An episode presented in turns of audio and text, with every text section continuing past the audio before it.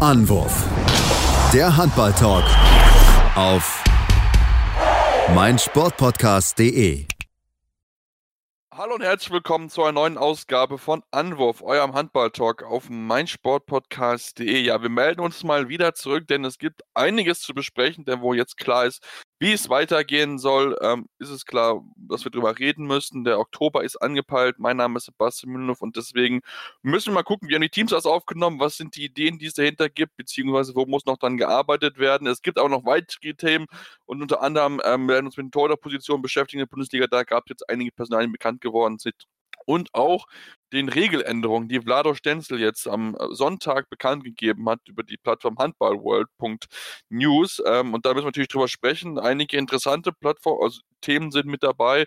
Deswegen ähm, schauen wir mal da genau drauf. Das meine natürlich wie immer nicht allein, sondern heute mein, wieder meinen lieben Co-Experten eingeladen, den Tim Detm. Hallo Tim.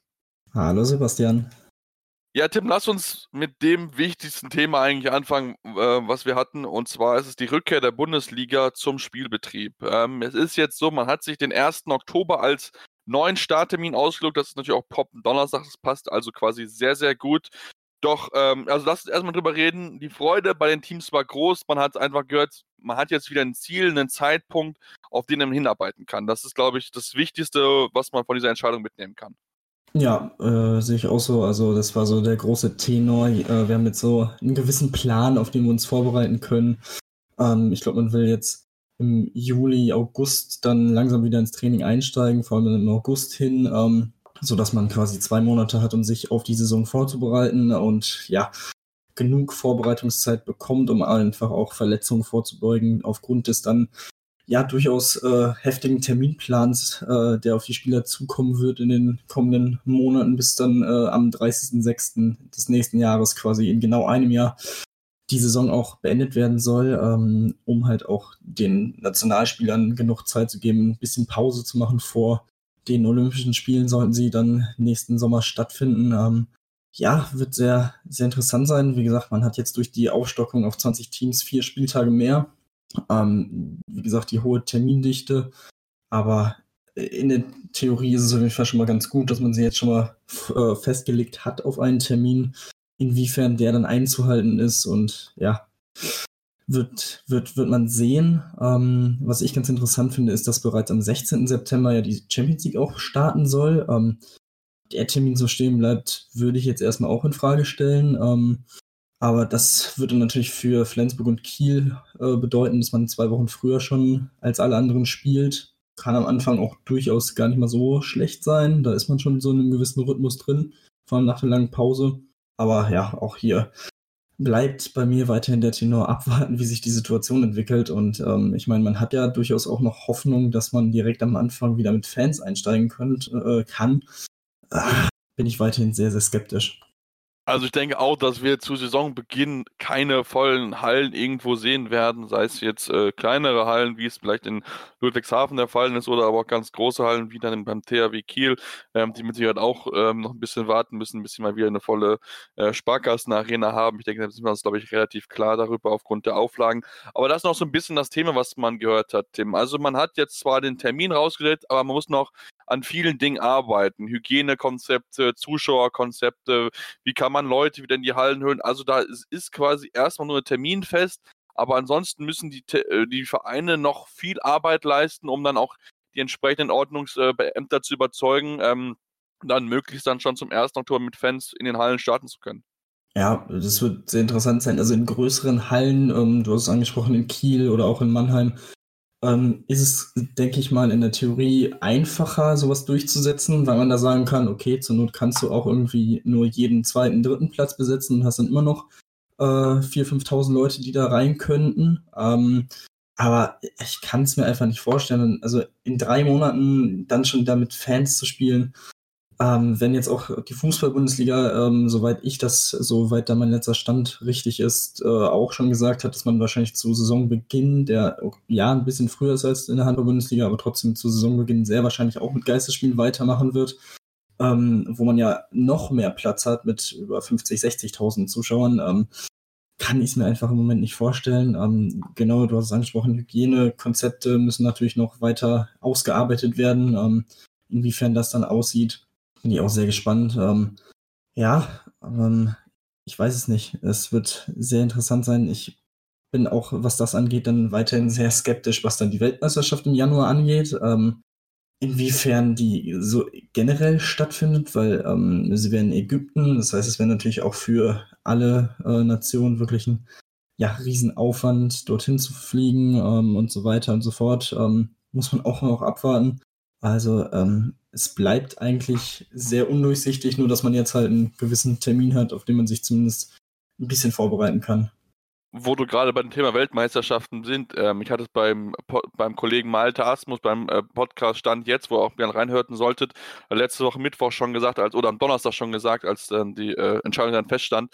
Ähm, ich kann mir gut vorstellen, dass vielleicht Spieler dann auch sagen werden, ähm, du, wir wollen gar nicht mehr spielen, ähm, sondern wir möchten einfach dann im Januar eine Pause haben, weil es einfach so intensiv sein wird. Kannst du dir vorstellen, dass da vielleicht der eine oder andere sagt, hey, ich möchte lieber nicht spielen, denn für mich ist dann Olympia dann doch wichtiger und wenn ich dann zwischendurch mal ein paar Wochen Pause habe, tut das meinem Körper auch gut? Ja, absolut kann ich mir das vorstellen. Ähm, Gab es ja auch schon in der Vergangenheit durchaus ein, zwei Beispiele, die das gezeigt haben, die es auch in einer normalen, in Anführungsstrichen normalen Saison dann so gehandhabt haben. Ähm, also es würde mich auf jeden Fall nicht wundern, ähm, was natürlich für den Verband, für die IHF nicht gerade positiv wäre, ähm, aber generell kann man das, glaube ich, keinem Spieler übel nehmen, weil also von Oktober bis Dezember werden so viele Spiele absolviert werden müssen. Also da kann ich jeden Spieler verstehen, der sagt, nee, im Januar wollen wir erstmal ein bisschen Pause machen, weil ich glaube auch die EM-Quali-Spiele dann auch noch dazwischen drin irgendwo untergebracht genau. werden. Also das ist ja wieder ein riesen Programm da. Also ich, ich würde es absolut gutheißen, wenn man die Weltmeisterschaft absagt, weil also man hat ja sowieso schon immer das Problem gehabt, äh, immer die Diskussion auch gehabt, braucht man wirklich jedes Jahr ein Turnier mit Weltmeisterschaft, mit Europameisterschaft, vor allem auch in einem Jahr mit Olympia. Ähm, das ist ja durch diese gesamte Situation noch mal verschärft worden. Also ich denke, die Diskussion muss man auf jeden Fall führen.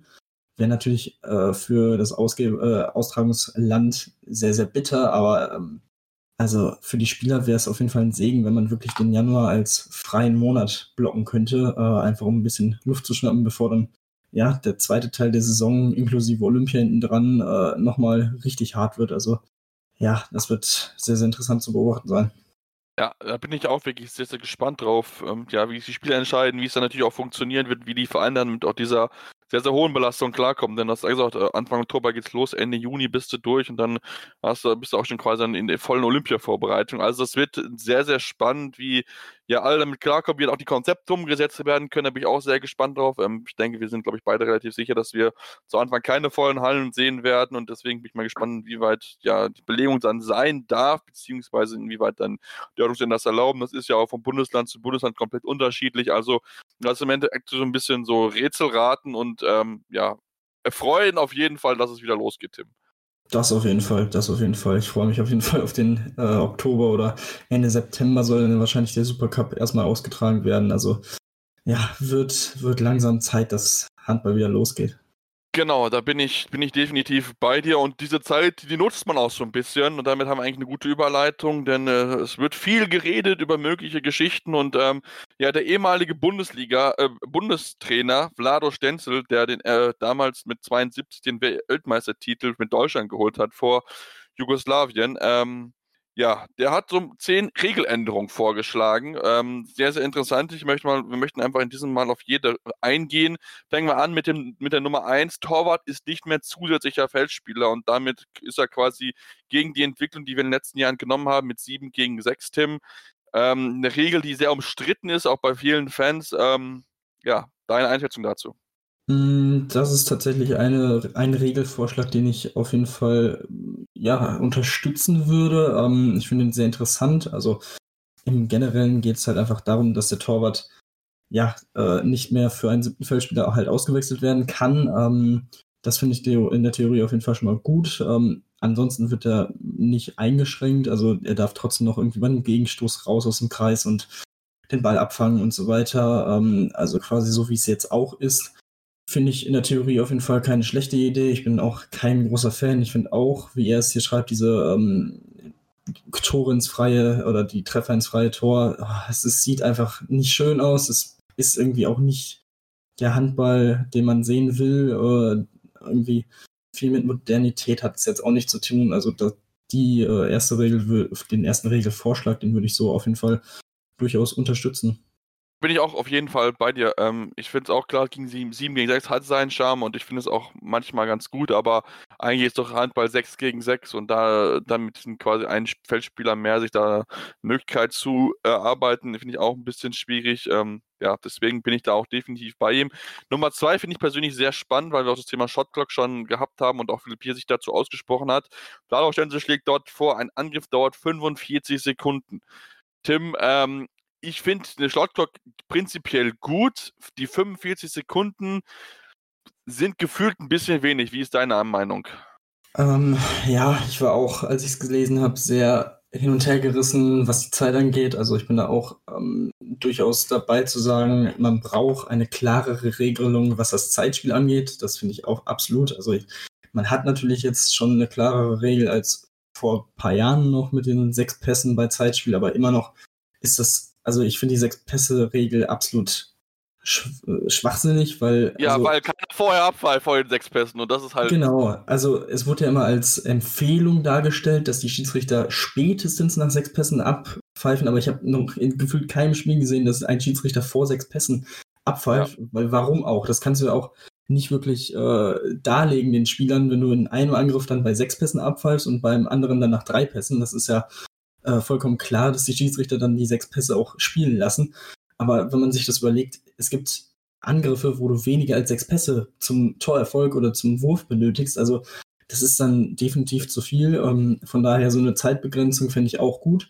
45 Sekunden, ja, sehe ich ähnlich. Könnte vielleicht ein bisschen wenig sein. Was ich gut finde, ist, dass er sagt, dass ähm, Unterbrechungen, also Fouls zum Beispiel, ähm, da wird die Zeit dann kurz angehalten. Finde ich auf jeden Fall auch nicht schlecht in der Theorie. Ähm, ist natürlich für Schiedsgericht nochmal noch mal mehr Aufgaben äh, äh, zu bewältigen da an der Seitenlinie.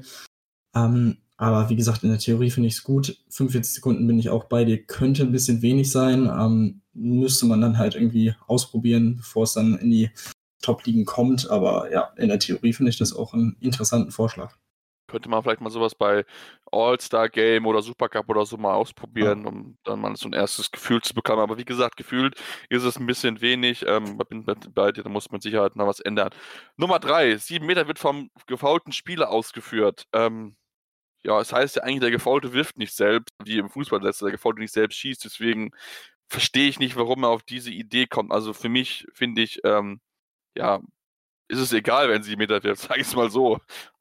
Ja, ähm, bin ich auch eher kontra. Also ich, ich verstehe den äh, Gedankengang, dass er dann sagt, dass irgendwie ein Spieler, der vielleicht nicht so stark im 7-Meter-Werfen ist, dann wirft, weil er eben gefault wird. Ähm, keine Ahnung, weil er halt, keine Ahnung, Kreisläufer, der gefault wird, ist jetzt wahrscheinlich nicht ganz so die erste Wahl, wie es vielleicht in Linksaußen wäre. Okay, kann ich verstehen, dass man dann sagt, okay, dadurch gibt es vielleicht irgendwie mehr Torhüter-Paraden, aber weiß ich nicht. Also ich glaube, das Spiel ist mittlerweile auch so entwickelt, dass in der Theorie auch jeder Spieler theoretisch einen 7 Meter werfen kann. Also weiß ich nicht, ob es da wirklich so einen großen Unterschied gibt. Also von daher weiß ich nicht. Also fände ich dann doch gut, wenn man es einfach so lässt wie bisher, dass halt der wirft, der bestimmt wird oder der sich am besten fühlt. Also ich finde, das könnte dann vielleicht dann zu sehr in die Richtung ba Basketball gehen, wo mhm. man dann äh, Hecke, Hecke, Spieler sich immer wieder fault, der dann die Freiwürfe werfen muss. Deswegen, ähm, ja, ich hatte so ein bisschen meine Bedenken. Ich denke, der Sport mit den 7 Meter, das ist so, wie es ist. Klar, du hast deine 7 Meter Schützen, aber ist ja auch nicht schlimm. Also, ich, ne, also klar, man möchte auch gerne mal andere Leute sehen, aber ich habe damit jetzt so kein Problem. Kommen wir zum Nummer 4, was ich persönlich sehr spannend finde. Ein Schimmerfall wird nur dann gepfiffen, wenn der Angreifer sich mit der Hand dabei geholfen hat. Die Idee finde ich gut. Stimmerfaul ist ein Thema, was ich finde, was ziemlich willkürlich manchmal rüberkommt, wenn man es sieht, weil man es nie genau weiß, steht er jetzt, steht er nicht und so weiter. Ähm, deswegen fände ich das persönlich spannend, eine Überlegung zu sagen, okay, wir möchten das ändern. Ob man das dann sagt, nur mit der Hand, muss man mal sehen oder mit der Schulter voran. Irgendwie muss man auf jeden Fall was ändern. Ähm, wie ist deine Meinung, Tim? Mm, ja, also ich finde, die Regelauslegung an sich momentan okay. Ähm, klar gibt es natürlich eins immer mal wieder Fehler, was die, was das Pfeifen angeht, aber es kommt halt auch daher, dass das Spiel eben so schnell ist, ähm, dass man es nicht immer so perfekt sehen kann. Ähm, also in der, generell ist es ja jetzt auch schon so, wenn der Angreifer sich mit der Hand hilft oder mit der Schulter vorangeht, ist es im Normalfall ein Stürmerfoul. Ähm, also von daher weiß ich nicht, ja, sicherlich kann man durchaus noch was tun, aber ich glaube, das ist eine Regel, die schon relativ äh, in Ordnung auch gepfiffen wird. Deswegen weiß ich nicht, ob man da jetzt groß noch was ändern muss. Ähm, spezifizieren durch, kann man durchaus überlegen, aber ich glaube, von den zehn Regeln ist es tatsächlich auch eine Regel, die am unwichtigsten ist, die irgendwie ja, Änderungen benötigt. Also ich finde persönlich halt, es kann halt nicht sein, wenn, wenn sich jemand umdreht und dann steht da einer und du läufst in ihn rein, dass dann schon mal vollgepfiffen wird. Also zum Beispiel sowas regt mich auf, mhm. weil wenn du mit dem Rücken zum Spieler stehst, drehst dich um und läufst in ihn rein, ja wie, du kannst ihn ja gar nicht sehen. Also solche Geschichten zum Beispiel finde ich, sollten halt nicht gepfiffen werden, das könnte man vielleicht anfügen, weil ähm, wenn ich ihn nicht sehe und dann in ihn reinläufe, kann es kein Schimmerfaul sein. Also das ist meine Meinung, aber wie gesagt, Schimmerfaul, ähm, da könnte man vielleicht noch ein bisschen machen, aber da sind wir uns scheinbar nicht ganz so einig. Gucken wir uns mehr einig sind bei Regel Nummer 5, denn er sagt, man sollte eine 3-Minuten-Strafe einführen ähm, für Fouls, die gefährlich für die gegnerische Gesundheit sind, zum Beispiel Wurf, äh, Wurf angreifen, ins Gesicht schlagen, Unterleib schlagen oder so. Ähm, deswegen, ja, sollte das so eingeführt werden. Ähm, ich bin ganz ehrlich, ich bin kein Fan von dieser Regel. Warum sollst du eine 3-Minuten-Strafe einführen? Ich finde es absolut sinnfrei. Ja, da bin ich komplett bei dir. Ähm, ich finde, zwei Minuten sind vollkommen ausreichend. Und ich meine, ähm, sowas wie ins Gesicht schlagen oder in den Unterleib schlagen, da kann man dann auch gut und gerne mal direkt eine rote Karte für bekommen. Genau, da bin ich auch dabei. Also, es geht ja nicht. Genau, da brauche ich jetzt nicht noch extra irgendwie eine noch eine Stufe, die dann sagt, ja, aber das ist jetzt wirklich die letzte Ermahnung für dich, sowas geht gar nicht. Also, mh, hm, weiß ich nicht, bin ich auch bei dir, dass es eher weiß ich nicht, also. Und zumal man ja mit der drei Minuten Zeitstrafe, also mit der Zeitstrafe, die zählt dann quasi nochmal zwischen zwei Minuten hinzu. Also quasi kriegst du dadurch, äh, kannst du dreimal drei Minuten Zeitstrafen bekommen und klickst erst dann mit Rot vom Platz. Also, ähm, ja, ich finde es, und auch die Begründung, ja, dass die Spieler zu sehr Angst hätten vor einer roten Karte. Ja, sorry, wenn du zu hart agierst und grobe Fouls machst, dann solltest du vielleicht überlegen, eine andere Sportart zu machen, aber ist meine Meinung, ja. Ja, absolut. Also die Angst, die verstehe ich jetzt auch ehrlich gesagt nicht so ganz. Ähm, ich denke, also jeder Spieler geht in eine Abwehraktion mit dem Ziel, irgendwie den Gegner zu stören beim Wurf oder halt irgendwie den Ball zu gewinnen. Ich glaube, da ist jetzt nicht im Hinterkopf, oh nein, wenn ich jetzt zu hart reingehe oder mich unglücklich irgendwie bewege, den Arm treffe, das Gesicht treffe, dann kriege ich jetzt eine rote Karte. Sehe ich jetzt auch eher nicht so. Also von daher, ähm, nee, brauch, brauchen wir nicht. Ich auch nicht. Ja, dann waren es jetzt 5 von 10, haben wir jetzt durch, mal eine kurze Pause und kommen dann gleich zurück mit den restlichen 5, die noch offen sind. Und einer, wie ich persönlich, sehr, sehr spannenden Regel, zu der wir gleich sofort kommen werden nach einer kurzen Pause. Zudem natürlich reden wir noch über einige News, einige Verpflichtungen und unter anderem ein neues Handball-Videogame. Deswegen bleibt dran, hier bei Anwurf, eurem Handball-Talk auf meinsportpodcast.de. Ja, und wir sind zurück hier bei Anruf, eurem Handball-Talk auf meinsportpodcast.de und wollen uns jetzt, nachdem wir die ersten fünf äh, Ideenvorschläge oder die Regelvorschläge von Vlado Stenzel, dem ehemaligen Bundestrainer, besprochen haben, wollen wir uns mit den letzten fünf beschäftigen. Und mit Nummer sechs haben wir direkt eine, die ich persönlich sehr, sehr spannend finde. Ein Pass bei der Freiwurfausführung nach dem Signal erlauben. Also quasi, wir kennen es ja, es ist Halbzeitsignal, man kriegt noch einen Freiwurf und muss dann direkt werfen. Und genau das soll jetzt ähm, erlaubt, dass man dann noch einen Pass spielt. Also also quasi nicht mal diesen Wurf direkt ausführen muss, um diesem Wurf noch ein bisschen mehr Relevanz zu geben. Tim, ich finde die Idee echt gut, muss ich zugeben. Also das ist echt eine der besten Ideen, die Vlado Stenzel hervorgebracht hat.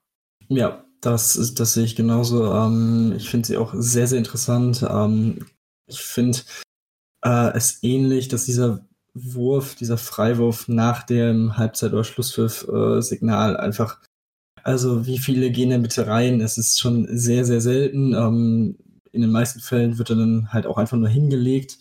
Ähm, so kannst du wirklich auch ja, taktisch irgendwie noch was machen, wenn du irgendwie, keine Ahnung, zwei Spieler da hinstellst, äh, nebeneinander noch, neben den, der den äh, Freiwurf ausführt, kann man noch ein bisschen taktisch dran was arbeiten. Also das könnte ich mir durchaus vorstellen, dass das eine gute Regeländerung wäre. Ähm, ja, wie gesagt, also ich bin da auch sehr interessiert, wie das aussieht. Ähm, könnte ich mir vorstellen, dass das positiven Effekt hätte. Mhm. Ja, das denke ich auch auf jeden Fall. Also das könnte vielleicht nochmal wirklich so ein, so ein, so ein i-Tüpfelchen sein, taktisch vielleicht durchaus spannend werden. Kommen wir zu Nummer 7. Spielerwechsel sind nur im Angriff erlaubt, um, um damit quasi ja, keine Abwehrspezialisten zu haben. Wir müssen sowieso zugeben, Abwehrspezialisten gibt es immer, immer seltener im Handball. Deswegen, Tim, finde ich, die Regel braucht man jetzt eigentlich nicht unbedingt. Meiner Meinung nach. Wie siehst du es? Nee, ich brauche sie auch nicht. Ich kenne es noch aus äh, gefühlten E- oder D-Jugendzeiten, wo man halt auch nur im Angriff wechseln durfte. Also das habe ich damals schon nie verstanden und nie gemocht. Ja. Also nee, äh, brauche ich nicht. Auch wie, wie, du gesagt hast, mit dem Hintergrund, dass der, dass immer weniger wirkliche Abwehrspezialisten auch spielen. Also ähm, wie gesagt, es gibt immer häufiger wirklich Spieler, die auf beiden Seiten auch wichtige Positionen einnehmen oder äh, dass man äh, Mittel, Mittelspieler dann halt auch auf Außen gestellt wird in der Abwehr. Das funktioniert ja auch vollkommen entspannt. Also ja, äh, genau. äh, braucht man nicht. Finde ich auch. Und zumal diejenigen, die dann vielleicht nicht so gut abgespielt als andere Spieler, ähm, die sind auch schon einmal so bis in die Jahre gekommen. Das heißt, es wird sich wahrscheinlich in den nächsten Jahren noch weiterhin dahin entwickeln, dass es immer weniger Abwehrspezialisten gibt. Also von daher finde ich, dass man die Regel ähm, aufgrund der Entwicklung des Handballs, dass die sowieso nach und nach so ein bisschen verschwinden wird und deswegen diese Regel eigentlich dann auch absolut dann sinnfrei ist. Kommen wir zu Thema Nummer 8. Schnellere Ausführung von Freiwürfen nach dem Foul. Er schlägt da vor, dass man nicht mehr an der Stelle, wo, das wo der Spieler gefoult wird, den Ball aus, äh, den Freiwurf ausführt, sondern da, wo der Spieler stehen bleibt, wenn der Schiedsrichter pfeift. Ähm, Finde ich schwierig, denn ich denke, die Spieler würden die Regel so missbrauchen, dass sie möglichst nah am Tor stehen. Ähm, ja, also in der Theorie finde ich das tatsächlich sehr gut, weil ich bin absolut kein Fan davon, wenn das Spiel noch länger unterbrochen wird danach, äh, nach einem Pfiff, weil der Schiedsrichter meint, nee, äh, es ist zwei Meter weiter links oder einen halben Meter weiter rechts. Ähm, das, da machen sich manche Schiedsrichter auch ein bisschen wichtiger, als sie dann sind in der Situation, finde ich. Ähm, ich erinnere in dem Fall nur an das Spiel, wo Heiner Brandt mit der Faust auf den Schiedsrichter zugehen wollte. Genau, ich, ja. Genau. Ähm, ja, also von daher ähm, finde ich die tatsächlich sehr, sehr gut, äh, die Idee. Ähm, ich kann aber auch verstehen, wenn man sagt, ja, aber was ist, wenn er dann irgendwie, keine Ahnung, drei Meter noch auf dem Boden rutscht und dann da aufsteht? Ist natürlich ein Vorteil für die offensive Offensivmannschaft. Kann man dann wiederum argumentieren, dass das ja eigentlich dann der Sinn dahinter ist, weil ein Foul eben einen gewissen Vorteil auch wegnimmt. Ähm, also, wie gesagt, ich bin da tatsächlich eher auf der Pro-Seite. Ähm, mal gucken. Also, das fände ich sehr interessant, tatsächlich. Okay, ja gut, ich bin, ich bin, ich bin gespannt, aber wie gesagt, ich sehe das, sehe das so ein bisschen, bisschen kritisch, keine Ahnung, muss man mal gucken. Ähm, kommen wir zum, zur vorletzten Regel, die er vorschlägt. Ähm, und zwar sagt er, ein Foul darf von den Schiedsrichtern nur dann gepfiffen und das Spiel angehalten werden, wenn eine Verwandlung oder eine Strafe folgt. Also so eine Art Vorteilsregel für den Handball. Finde ich prinzipiell jetzt erstmal gar nicht so schlecht, weil ich finde, dass viel einfach vom Vorteil meistens weggepfiffen wird. Deswegen finde ich das auf jeden Fall eine Idee, wo man drüber nachdenken sollte, Tim. Ähm, ja, aber auch hier müsste man auf jeden Fall so einen gewissen Spielraum festlegen, wo man, wo es dann auch irgendwie, wo man dann klar erkennen kann, ab hier ist es kein Vorteil mehr. Ähm, das ist ja. so das einzige, der einzige Bedenkpunkt, den ich da hätte, ähm, weil ansonsten kann, kann man ja theoretisch äh, drei Schritte noch gehen ja, okay, die Schrittregel ist natürlich so ein Punkt. Wenn du dann vier Schritte gehst, dann muss auf jeden Fall abgepfiffen werden, das ist ganz klar. Ähm, weil eben, dann bist du halt gestoppt, dann ist auch äh, kein Vorteil mehr da. Ähm, aber ja, also sehe ich ähnlich, ähm, gab schon viele Situationen, wo man sich so dachte, ah, warte doch noch einen kurzen Moment, ist doch noch alles okay, aber ähm, ja, sehe ich es auf jeden Fall ähnlich, dass da auf jeden Fall durchaus noch Luft nach oben ist und so eine Vorteilsregel hätte, denke ich mal, auf jeden Fall eine positive Wirkung auch auf die Offensive. Ja, da müsste man, wie gesagt, dann nur genauer klar machen. Aber Schrittregel ist sowieso noch ein eigenes Thema für sich.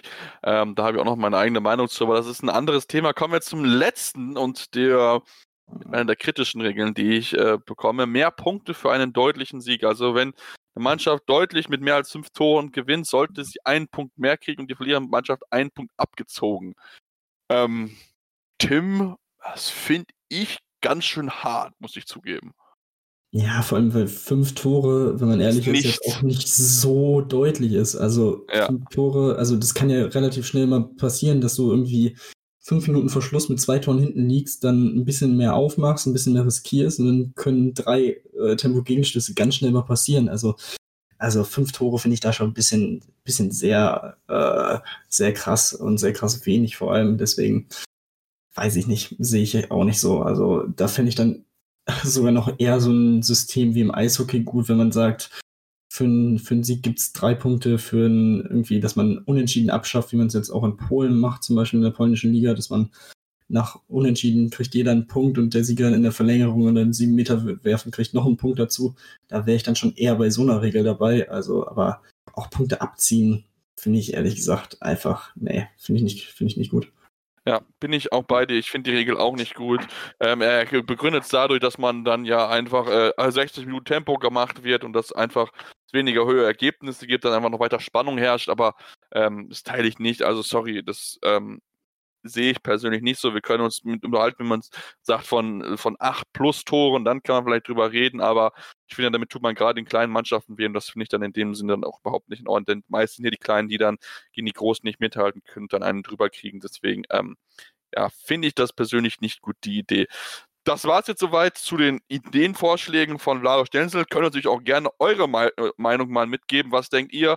Ähm, ja, was sind da, was, welche Idee haltet ihr am besten? Welchen Vorschlag ist eure Nummer eins und ähm, welche sollte man auf gar keinen Fall machen? Da bin ich sehr gespannt auf die Meinung und äh, wie sie da auseinandergehen. Auch bei der Umfrage mitgemacht. Das war durchaus interessant zu sehen, welche Regeln doch dort angenommen werden und welche nimmt. Ähm, ja, und da wollen wir uns jetzt mit dem Thema abschließen und zu weiteren Themen kommt es weitere News in, in, den letzten Wochen, denn es gab einiges zu besprechen, unter anderem den eine der größten Überraschungen eigentlich, Tim, die jetzt gestern aufgeschlagen ist. Christian Ugalde wechselt von den äh, Hanecker, äh, von Hannover weg nach Athen, also in ein griechisches, äh, griechische Liga, aber die handballmäßig im relativ No-Name noch sind. Also sehr, sehr überraschend. Durchaus überraschend. Ähm, aber wenn man sich den Kader anguckt, ähm, haben sie auch Thomas Bauer schon verpflichten können fürs Tor, ähm, den österreichischen Nationalkeeper. Ähm, ja, sehr interessant, sind dieses Jahr Meister geworden, ähm, werden dann, denke ich mal, nächstes Jahr in der European League spielen, ähm, was natürlich auch definitiv hilft, den Handball weiterzubringen. Ähm, wir haben letztes Jahr auch Olympiakos gesehen, ne, EHF Cup Quali war es, glaube ich, gegen Melsung.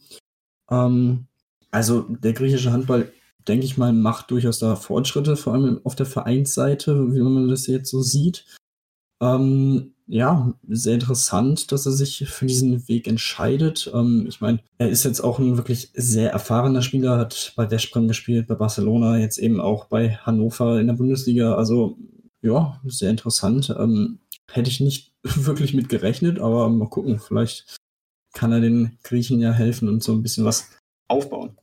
Ich bin da wirklich, wirklich gespannt, wie das Projekt funktionieren wird. Da ist der Thomas Bauer mit dabei, Christian Ugalde. Mal gucken, wenn natürlich noch eine weitere Nation in Europa dazukommen würde im europäischen Handball und auch vielleicht so ähnlich so eine Entwicklung geben könnte wie Portugal, die ja jetzt schon sich wirklich etabliert haben in den letzten Jahren, wäre natürlich schön, aber wie gesagt, wir sind noch relativ am Anfang, werden wir mal abwarten, inwieweit diese Verpflichtungen dazu beitragen, dass man dann in Griechenland mehr Handball verfolgt, denn es ist ja gerade in einem relativ warmen Land und äh, da ist man ja meistens eher draußen als drin, deswegen bin ich mal gespannt, wie das dort äh, funktioniert. Dann kommen wir von einem ähm, ja, europäisch, vielleicht auch eher No-Name zu einem europäischen Schwergewicht. Und zwar gucken wir nach Polen, nach Kielce, ähm, wo einiges aktuell im Umbruch ist. Ähm, Namenssponsor zieht sich zurück und deswegen geht man jetzt in Kielce einen neuen Weg und setzt auf heimische Talente und da haben sie jetzt einen Spielmacher verpflichtet, Tim.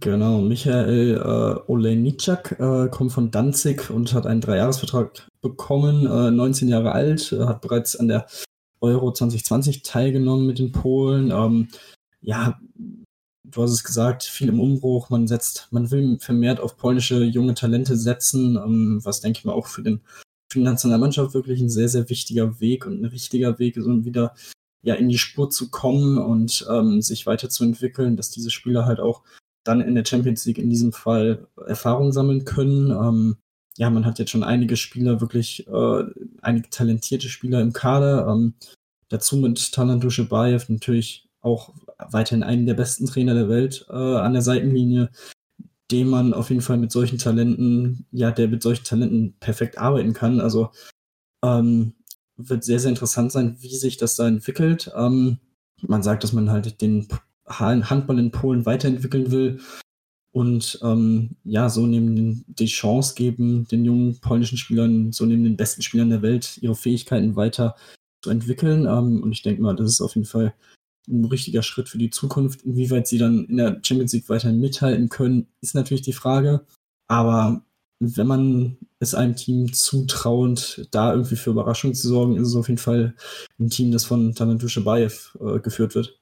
Auf jeden Fall. Und die werden jetzt auch natürlich in der nächsten Saison äh, ja, Erfahrung sammeln, sind ja in der Champions League auch mit dabei. Also von daher ähm, bin ich mal gespannt, wie der Weg von Kielce weitergehen wird, die ja, wie gesagt, jetzt auf viele polnische Talente setzen müssen. Natürlich auch dadurch bedingt, dass, wie gesagt, deren Großsponsor abgesprungen ist und deswegen müssen sie finanziell ein bisschen runterschrauben und das natürlich naheliegend, dass man dann auf die besten heimischen Talente baut. Und der polnische Handball muss ja auch wieder kommen. Die Nationalmannschaft hat sich in den letzten Jahren wirklich nicht mit Ruhm bekleckern und ist eher auf einem absteigenden Ast beziehungsweise einem großen Umbruch und da kann dann vielleicht dann sowas helfen, wenn dann top, top, top junge Spieler, top Talente zum äh, besten Verein in der, äh, in, der, in der Land wechseln. Also von daher bin ich mal sehr gespannt drauf. Bevor wir nach Deutschland kommen, Tim, lass uns eine weitere Personal besprechen. Ein Rückkehrer quasi. Renitoff Tanzen ist zurückgekehrt in seine dänische Heimat zu Beriborg Silkeborg. Alter sagt es für Michael Knutzen, der seine Karriere beendet hat. Genau, ja, war ja vorher bei Benfica Lissabon unter Vertrag. Aufgrund der Corona-Pandemie ähm, muss müssen auch die Portugiesen ein bisschen am Etat kürzen. Dementsprechend kam er dann äh, relativ einfach aus diesem Vertrag. Äh, hat jetzt für drei Jahre unterschrieben. Ähm, sehr interessant, so lange dort äh, zu unterschreiben. Von beiden Seiten sehr interessant. Ähm, ja, ich denke mal, das wird dann auch äh, wahrscheinlich seine letzte Station sein, ähm, bevor dann die Karriere in drei, vier Jahren beendet.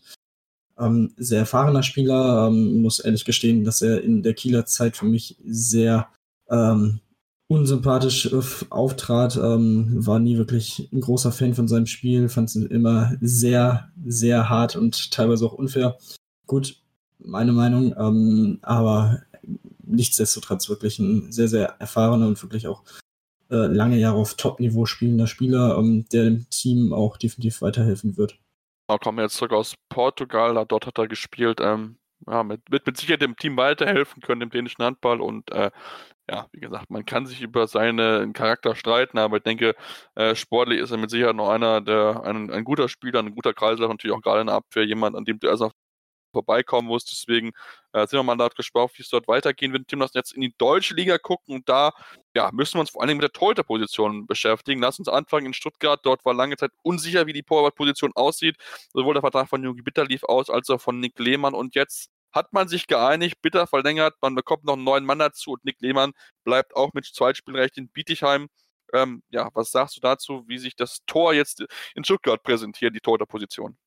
Ja, unfassbar. Also was Stuttgart auf der Torhüterposition da jetzt äh, macht, ist sehr, sehr interessant. Ähm, verfügen für mich mit über eines der besten Duos und eines der erfahrensten Duos, vor allem was dieser jungen Mannschaft im ja, Kampf gegen den Abstieg und im ja, Kampf auch irgendwie sich weiter im Mittelfeld zu etablieren, definitiv helfen wird. Neben Johannes Bitter kommt jetzt auch Primoz Prost vom Wilhelmshavener V, ähm, unterschreiben beide für ein Jahr. Ähm, ja, Prost zum Saisonstart, 37 Jahre alt. Ähm, das ist wirklich Erfahrung pur da hinten drin. Beide sind äh, wirklich abgezockt ohne Ende, haben sehr viel Erfahrung äh, in der Bundesliga sammeln können. Ähm, Prost hat auch schon zweimal den EHF-Pokal gewonnen. Über die Erfolge von Bitter braucht man gar nicht überreden. War in den vergangenen Jahren wirklich mit die Lebensversicherung der Stuttgarter. Ähm, hat ohne Ende Paraden gesammelt und war weiterhin echt einer der Top-Torhüter. Nicht umsonst dann auch wieder der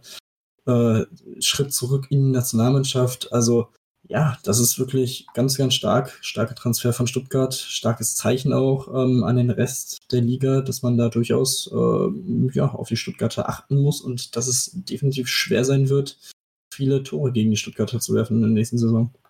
Auf jeden Fall. Und da muss man dann auch, was natürlich auch dann darum geht, natürlich dann einen jungen Nachfolger ranzubringen, denn wie gesagt, Nick Lehmann, der braucht, glaube ich, noch ein bisschen Zeit. Auch insgesamt bin ich das zwar, man ist erfahren, auf jeden Fall auf der Position sehr, sehr gut aufgestellt, aber natürlich dann, wenn, wenn die beide irgendwann ihre Karriere beenden sollen, dann wird es halt auf Torhüter-Position Stuttgart ein bisschen dünn. Da muss man sich dann vielleicht so ein bisschen jetzt mal darauf vorbereiten für den Fall der Fälle, falls sich mal dann einer der beiden dann äh, ja, Karriere beenden wird. Prost ist ja auch nicht mehr der Jüngste und war ja eigentlich auch überraschend ja für ein Jahr weg in Wilhelmshaven, jetzt wieder zurück. Ähm, freut mich natürlich für ihn absolut. Guter Torhüter wird mit Sicherheit nochmal eine Bereicherung für die Stuttgarter sein. Ein erfahrener Torhüter, die gibt es auch in, Ludwig, in, Ludwigshafen bei den Eulen. Dort bleibt Gorat Skoff den äh, ja, Eulen nochmal erhalten. Und ähm, ja, auch da gibt es ein bisschen Änderung, denn ihr setzt nicht auf den eigenen, auf den Stefan Hahnemann, der gehen muss, sondern auf Tomowski. Und ähm, das ist schon vielleicht eine kleine Überraschung, Tim. Mm, durchaus, aber ja, Hahnemann ist ja leider lange ausgefallen wegen seiner langen Krankheit. Ähm, von nicht ganz so überraschend, dass er jetzt irgendwie ja, sich einen neuen Verein suchen muss. Ähm, ich würde jetzt einfach mal davon ausgehen, dass er wahrscheinlich in die zweite Liga gehen wird. Erstmal ähm, muss man dann nochmal abwarten. Aber ja, sehr interessant, dass Goff jetzt, äh, der demnächst 43 Jahre alt wird, dann nochmal ein Jahr dranhängt. Ähm, er hat wohl in einem Interview mit einer slowenischen Zeitung gesagt, äh, dass er entweder noch ein Jahr in Ludwigshafen spielt oder das Ende der Karriere jetzt ansteht. Ähm, ja, es ist Ludwigshafen geworden, noch ein Jahr. Ähm, sehr, sehr coole Geschichte. Ähm, wirklich auch ein super Typ, auch emotional, wirklich ein Leader äh, in der letzten Saison dann auch gewesen in entscheidenden äh, Partien. Von daher, ähm, ja, auch hier die Erfahrung wirklich sehr, sehr wichtig für die Teams da unten drin. Wenn du da von hinten wirklich einen erfahrenen Spieler hast, äh, ja, der dir da irgendwie noch Tipps geben kann, den jungen Spielern, was die Abwehr angeht und so weiter. Also ja, wirklich äh, sehr, sehr schön für Ludwigshafen. Ähm, Tomowski mit seinen 22 Jahren kann sicherlich auch noch einiges von ihm lernen. Ähm, das hilft ihm auf jeden Fall auch noch weiter, sich zu entwickeln und äh, das wird dann auf längere Zeit wahrscheinlich auch den Ludwigshafenern helfen.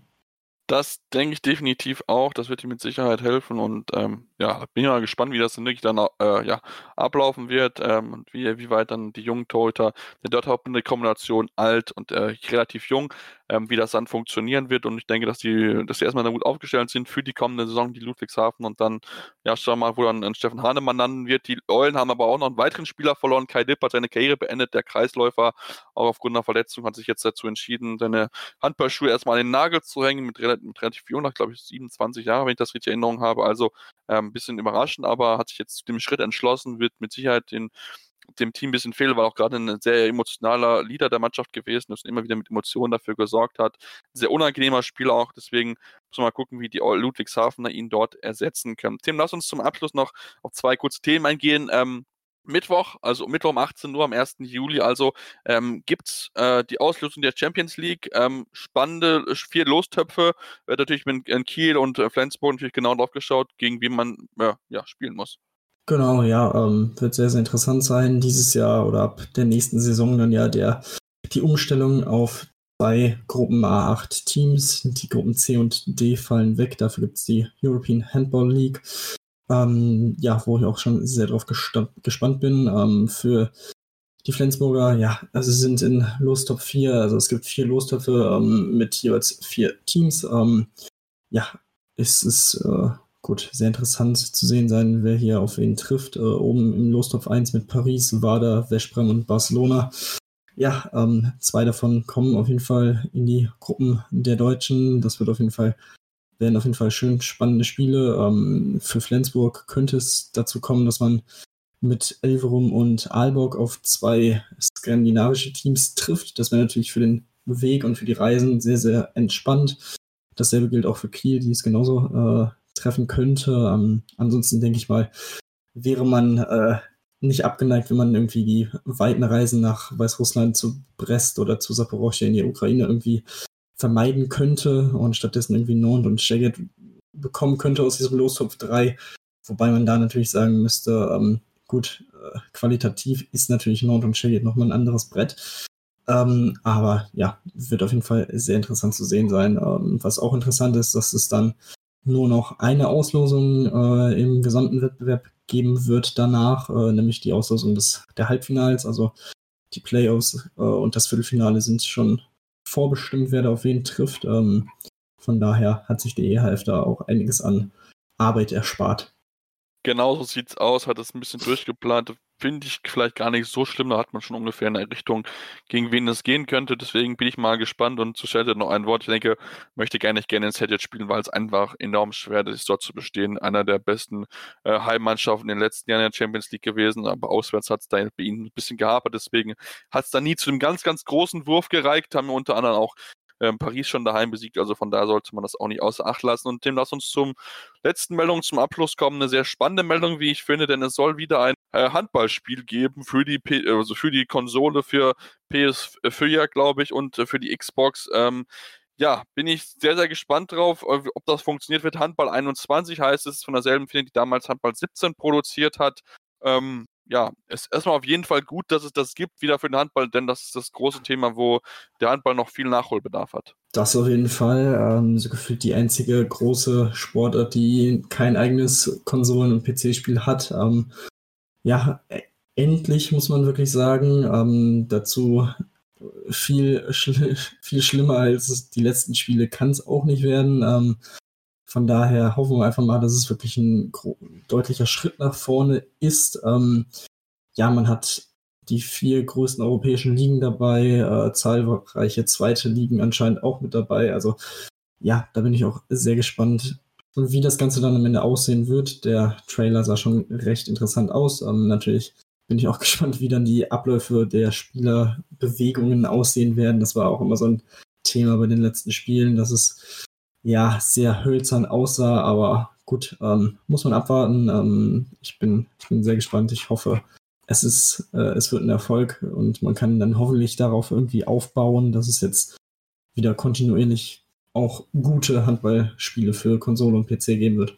Da hoffen wir auf jeden Fall drauf. Es wäre auf jeden Fall der Sportart zu wünschen, denn wie gesagt, das ist so das einzige Thema, was man halt noch angehen muss. Klar, natürlich die anderen Sportarten wie Basketball, wie äh, Football oder sonst was wird natürlich durch, gerade durch die USA sehr gefördert, weil es dort sehr, sehr populär ist und das ist halt, halt der Handball nicht. Deswegen müssen sich halt andere Länder dann gucken, dass halt dort äh, ja solche Spielunternehmen herkommen und sich äh, ein Spiel entwickeln. Deswegen schauen wir mal, wie es äh, sein wird, wie es angehen wird. Wir werden es auf jeden Fall für euch testen und dann sagen, wie unser Eindruck gewesen ist. Aber bis dahin ist noch ein bisschen Zeit und auch unsere nächste Ausnahme wird wahrscheinlich noch ein bisschen dauern, denn wie gesagt, Oktober ist der Startpunkt für die, Champ äh, für die Bundesliga. Vorher wird wahrscheinlich die Champions League anfangen, sofern es dann so funktionieren wird, sofern es alles auch zugelassen sein wird. Wir werden euch auf jeden Fall auf dem Laufenden halten, deswegen solltet ihr uns unbedingt abonnieren bei dem Podcatcher eurer Wahl, ähm, uns unbedingt dort folgen, auch gerne Rezension natürlich da lassen, am liebsten natürlich bei iTunes und dort am besten 5 Sterne, aber auch gerne konstruktive Kritik, was können wir besser machen, woran können wir arbeiten, dürft auch gerne Themenvorschläge machen, können uns natürlich auch gerne über Twitter äh, schicken, mein Team ist der Handle tim-detman23.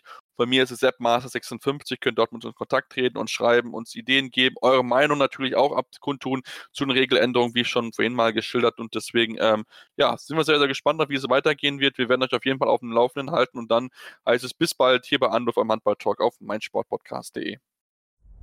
Anwurf. Der Handball-Talk auf meinsportpodcast.de